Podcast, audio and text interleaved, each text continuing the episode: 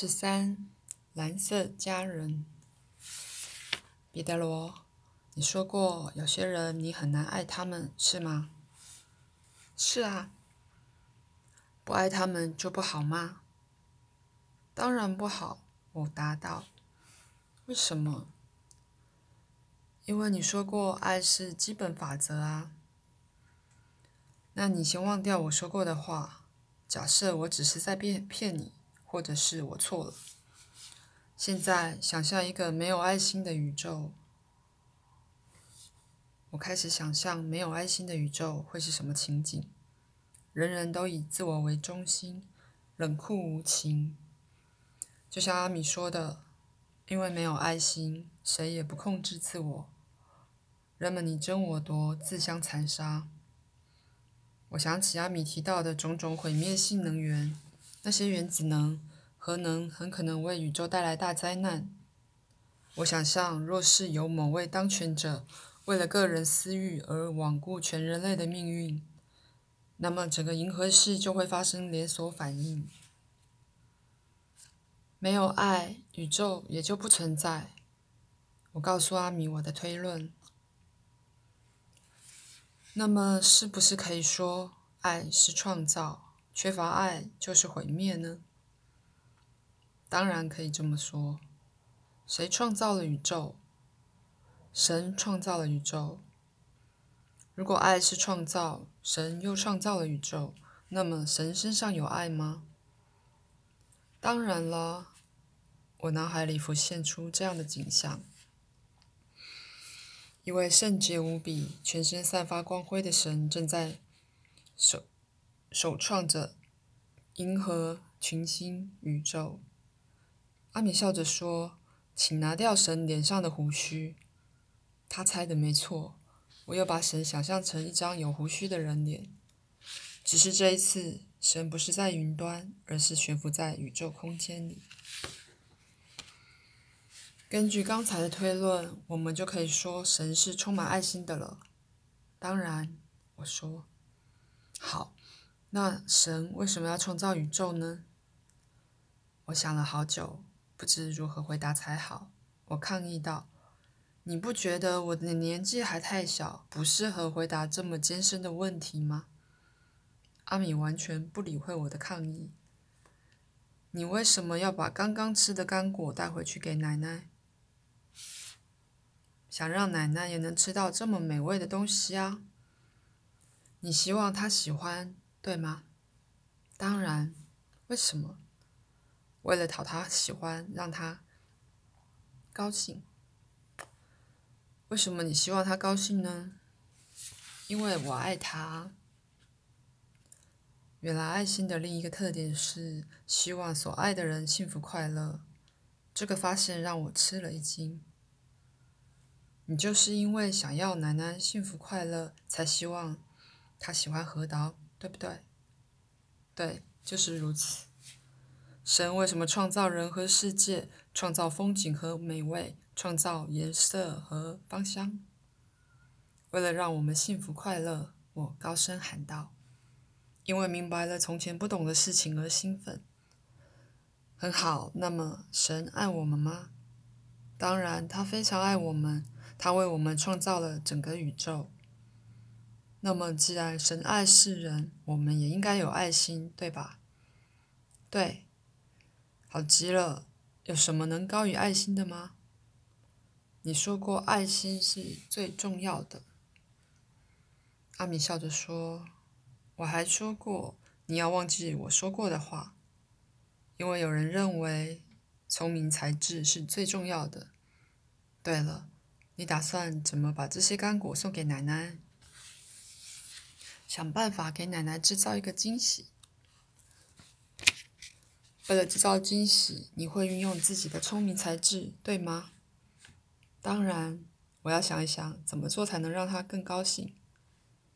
所以说，你的聪明是为了你的爱心服务的，总不会刚好相反吧？我听不懂。你希望奶奶幸福的动机是什么？是你的爱心还是思想？啊，我知道了，是我的爱心，一切来自于爱心。一切来自于爱心。这句话说的很好，因为宇宙的创造就来自于神的爱心。所以你先有了爱，然后才运用聪明才智让奶奶高兴，对吧？说的对，聪明是为了发挥爱心而存在的，爱心是最重要的。那有什么是在爱心之上的呢？他问我。难道有吗？我反问。没有。他转身看我一眼，眼睛闪闪发亮。可是我们看到神身上有大量的爱心，那么神是什么呢？我不知道。如果有什么比爱心还重要，那一定是神了，对吗？啊，我想是的。那比爱心重要的是什么呢？我不知道。关于有什么比爱心更重要，我们刚刚是怎么说的？没有什么东西比爱心重要。那么神是什么呢？啊，你说过好几次了，神就是爱心。圣经上也是这么说的。可是我一直以为神是个很有爱心的人。不，神不是某个人。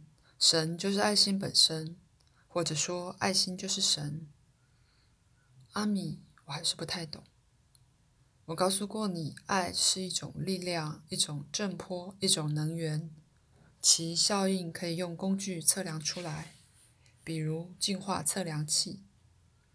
是的，我还记得。光也是一种能量或震波。真的吗？是的，不管是 X 光线、红外线、紫外线，还是人类的思想，都是某个东西用来传递震波的媒介，只是频率略有不同而已。频率越高，那种物质或能量就越纯净。一块石头和一种思想是同一个东西，以不同频率振动的结果。这个东西是什么？就是爱。真的吗？真的，一切都是爱，一切都是神。那么是神用纯粹的爱创造了宇宙。神创造世界是一种说法，实际上是神化作了宇宙，化作了石头，化作了你，化作了我，化作了星星和云彩。那么我就是神了。阿米亲切的微微一笑说。虽然大海是由海水组成的，但我们不能说一滴海水就是大海。你是用跟神同样的物质构成的，你是爱心，可是你振动的频率不很高。进化的结果可以提高我们的振动频率，而提高频率可以让我们识别和恢复我们真正的本质——爱。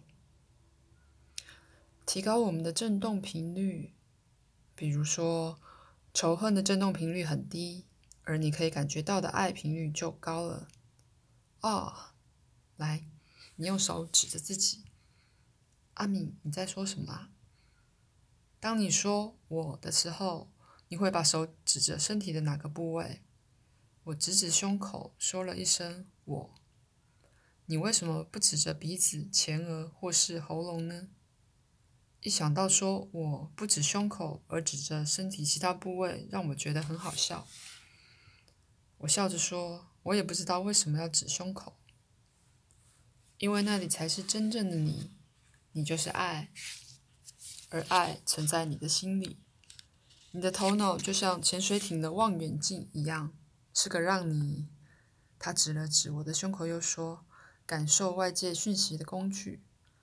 这个潜望镜里头还有一台电脑，也就是你的大脑。”透过大脑的思考，你才能了解万事万物是怎么运作的，而且它也帮你支配全身的活动。最后是你的四肢，有了它们，你才能行动自如，才能拿东拿西的。他再次指指我的胸口，但是你在这里，你就是爱心。所以，凡是做出任何违反了爱的事情，就是反对自己。反对神的行为，因为神就是爱心。宇宙的基本法则就是爱，而爱又是促进人类发展的首要因素。所以说，神就是爱的化身。因此，唯有感受与付出爱，人才算拥有完整的灵魂。小彼得罗，这就是我对神的认知，以及如何应用到生活上的方法。你说的一切道理，现在我都懂了。谢谢你，阿敏。就像你们圣经说的，爱或生命之树会繁衍出许多果实，而感谢就是其中的一种。为什么叫做生命之树？因为爱可以孕育生命，就像树木会开花结果一样。你听说过做爱吗？听过，爱心的其他结果还有什么？像是真理、自由、正义、智慧和美，这些只是其中的一些结果。你自己试着去发现别的结果，然后要付诸实践哦。哎呀，那可不容易。没有人要求你做个完美无缺的人啊，彼得罗。即使是对太阳星球高度进化的人类。也没有这么高的要求，只有神是完美的，是纯粹的爱心，而我们是神爱心喷洒而出的火花。只要我们试着贴近自己的本质，试着做真正的自己，就能无拘无束的过日子，这才是真正的自由。此时，舷窗外面出现了一片玫瑰色的亮光。使飞船内部整个沐浴在一片淡淡的玫瑰色中，我的心中充满了庄严的感觉。彼得罗，我们到了，看看窗。此时我的意识状态发生巧妙的变化，不再以平常的形式运转，但是我很难解释它是如何变化的。我开始觉得我不只是原来的自己，而是还有别的身份。我不再认为自己是一个地球上的小孩，而是突然变成另一个某人，就好像我从一出生就忘了自己真实的身份，一直以为自己是个名叫彼得罗的小孩，然后突然间恢复了记忆似的，我感到现在体验到的那种东西，从前我曾以别的形式体验过，那个世界和那个时刻，我觉得并不陌生。此时此刻。阿米和飞船都消失了，现在只剩我一个人。我从远方来到这里，来完成一次我盼望了很久很久的相会。我从明亮的粉红色云端轻轻坠落。那天是阴天，眼前的景象看起来是那么的祥和。一片田园诗般的风景映入眼帘，一泓玫瑰色的湖水。湖面上有鸟群在嬉戏，看起来好像是白天鹅。在淡紫色天空的映照下，所有的景物或多或少都被染上淡淡的紫色，因此不容易分辨原来的色调。长在湖边的野草和水仙花颜色很特别，有些是绿色的，有些偏橘红色，还有些是黄紫相间的颜色。从湖畔周围向远方望去，可以看到长满鲜花和树木的平缓丘陵，像是五颜六色、闪亮发光的璀璀璨宝石。天上漂浮着粉红色与淡紫色相间的云彩。我不知道是我身在哪哪片风景里，是风景在我心中，或者是我和风景融为一体。现在回想起来，让我最惊讶的是，那些花草竟然在唱歌。虽然当时在那里的我并没有注意到这个奇观。有一些花草边摇摆边发出乐音，另外一些则向反方向摇摆，发出不同的旋律。那些植物是有意识的，水仙和花草在唱歌，随着旋律轻轻摇摆。他们在演奏我从未听过的最美妙的音乐，净化星球的生命之歌。我伸展双手，滑翔经过湖畔上空，无需摆动双腿便可以前进。一对天鹅带着他们的子女，从蓝色的面纱后面，文雅而恭敬地望着我，优雅的弯动场景向我致意。我也热情地点头回应。天鹅父母要小天鹅们向我问好。我不知道他们之间是怎么沟通的，不过我想要，要不是透过心电感应，就是做了一个很小的动作，让小天鹅们了解父母的意思。小天鹅们随即晃动场景，尽管不大优美，也不大协调，有一瞬间还失去了平衡，但他们马上就稳定身躯，紧张地摇摇小尾巴，继续骄傲地前进。这让我心里升起一股温暖的柔情。我热情地回应他们的问候，保持彬彬有礼的风度。我继续向前，向相会的地点飞去。很久很久以前，我就定下了与他的约会。远处有个看起来像高塔的建筑物在岸边漂浮着。仿造日本建筑风格的屋顶由数条细长的柱子支撑着。某种开着蓝色花朵、粉红色叶子的藤蔓攀附其上，构成高塔的壁身。质地良好的木造地板上摆着一些五颜六色的垫子。天花板下悬挂着一些小装饰品，像是铜或精致的香炉以及蟋蟀笼。他坐在垫子上。我感觉他与我很亲近，很熟悉。虽然这是我第一次见到他，他没有看我。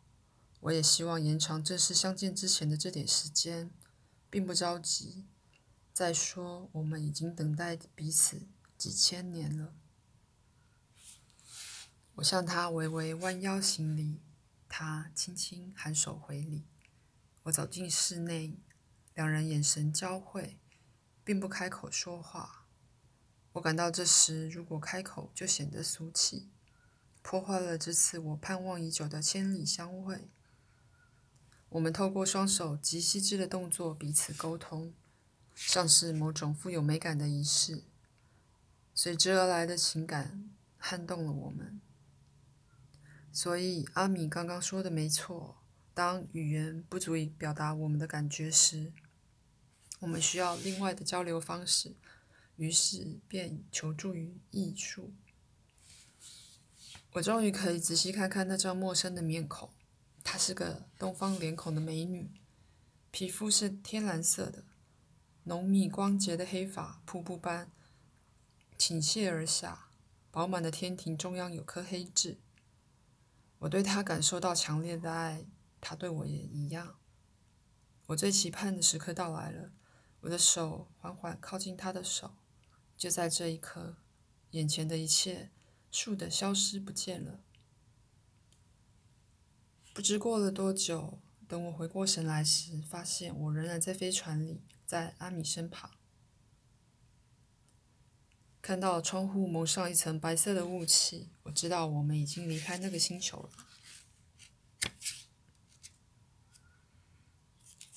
阿米说。喂，啊，你已经回来啦！我知道所有的一切都发生在极短暂的时间里，从阿米发出“看看窗”到 Y 的十分之一秒之间，一切已经发生又结束。窗外仍然弥漫着一片玫瑰色的云彩，我感到失望而忧虑，仿佛从美梦中醒来后发现现实生活的贫乏，或者一切都是相反的。难道我眼前所见的是噩梦，而刚才发生的才是现实？我要回去找他，我高声大喊。阿米让我好难过，因为他强行把我跟他拆开。他不能这样对我啊！我的心情依旧无法平复。另一个我的意识超越了一切。我一方面是彼得罗，一个九岁的小孩，但一方面又是一个……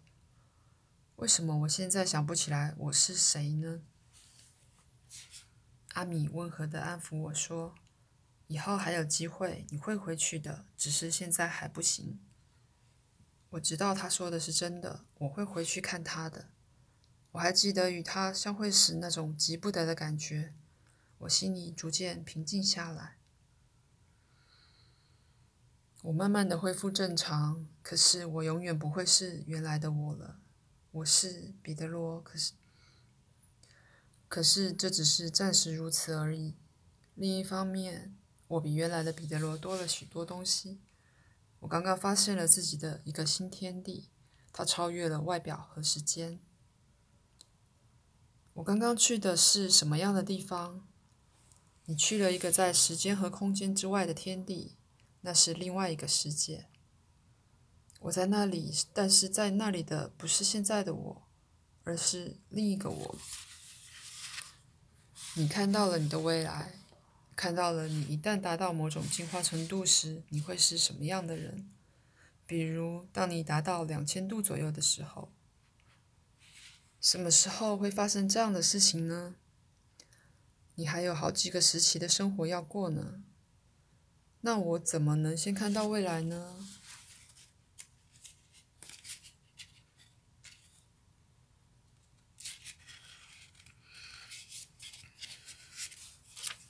一切都是安排好的，神的剧本已经写完，你刚刚只是跳过了好几页，先读到了后面的篇章。这么做是必要的，这是个小小的刺激，为的是让你明白造物主早有巧妙的安排。你可以把这件事写进书中，让大家都知道。那个女孩子是谁？我觉得我和她是相爱的，就是现在，我也是爱着她的。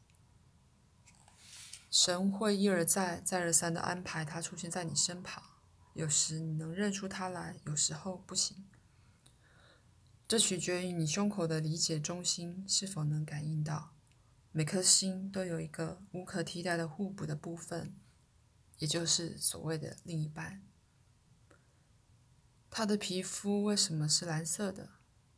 你也是蓝色的啊，只不过当时你没有照镜子而已。阿米笑着看我。我马上担心的看看双手，我现在的皮肤是蓝色的吗？当然不是，他现在也不是蓝色的。他现在在哪里？在某一个地方。阿米故作神秘的说：“带我去找他，我要见他。”你怎么认得出他呢？他的脸型像日本姑娘一样，虽然我现在一下子想不起来她的容貌，不过她额头中央有颗黑痣。我跟你说过了，她现在不是那个样子。”阿米笑着说，“此时此刻，她是个普通的小女孩。你认识她？你知道她是谁？我或许知道。彼得罗，你别急，要记住，忍耐才能保持内心的平静。时候还没到，不要先打开带来惊喜的礼物。生命本身自然会引领你前进的方向。”每个重大事件后面都有神的旨意。那我将来要怎么样认出他来呢？要认出他，不能单凭思想或理智，也不能有偏见或胡思乱想。你的心灵要和聪明才智和谐的一起运转。换句话说，只要运用爱心，再加上智慧，就可以认出他来。但是实际上要怎么做呢？要保持仔细观察的习惯，特别是当你认识一个你感兴趣的人时。但是，不要把心里真正感受到的讯息和外界释放出来的讯息混为一谈。也要分清楚你真正感受到、理解到的讯息和你心里的想法、欲望或不切实际的念头是不一样的。时候不早了，你奶奶就快起床，我们该回去了。阿米，你什么时候回来？你准备写书吧，我会回来的。我可以把日本姑娘的事写进去吗？你可以将所有的一切都写进去，但是不要忘了强调，这只是个故事。